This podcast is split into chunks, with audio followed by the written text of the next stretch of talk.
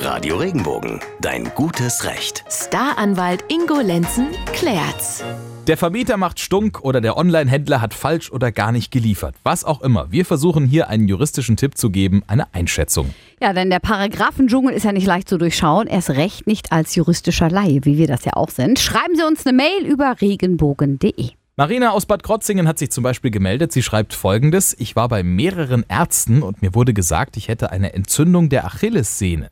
Daraufhin habe ich mir Einlagen anfertigen lassen, eine Schiene gekauft, das Ganze hat 130 Euro gekostet. Nun hat mir der nächste Arzt gesagt, ich brauche das alles gar nicht, weil ich nämlich keine entzündete Achillessehne habe, sondern eine Sehenscheidenentzündung. Damit hätte ich mir diese ganzen Anschaffungen sparen können. Frage jetzt an Ingo Lenzen, wen kann ich für die Ausgaben haftbar machen? Schöne Frage. Also, die erinnert mich so an, an den Satz von den Juristen. Ich frage drei Juristen, du kriegst fünf Meinungen. So ähnlich ist es offensichtlich bei den Ärzten auch. Das Problem ist tatsächlich, man müsste jetzt dem Arzt, der diese Einlagen verschrieben hat, nachweisen, dass ihr nach allen Regeln der Kunst einen falschen Tipp gegeben hat. Das nachzuweisen halte ich für relativ schwierig.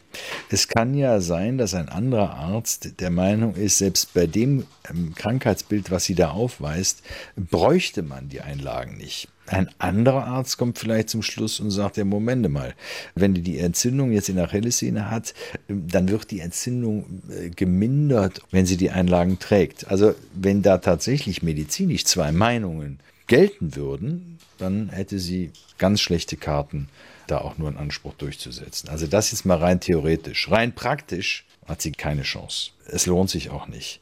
Denn ich müsste dem Arzt ja hier rein praktisch wirklich fehlerhafte Beratung nachweisen.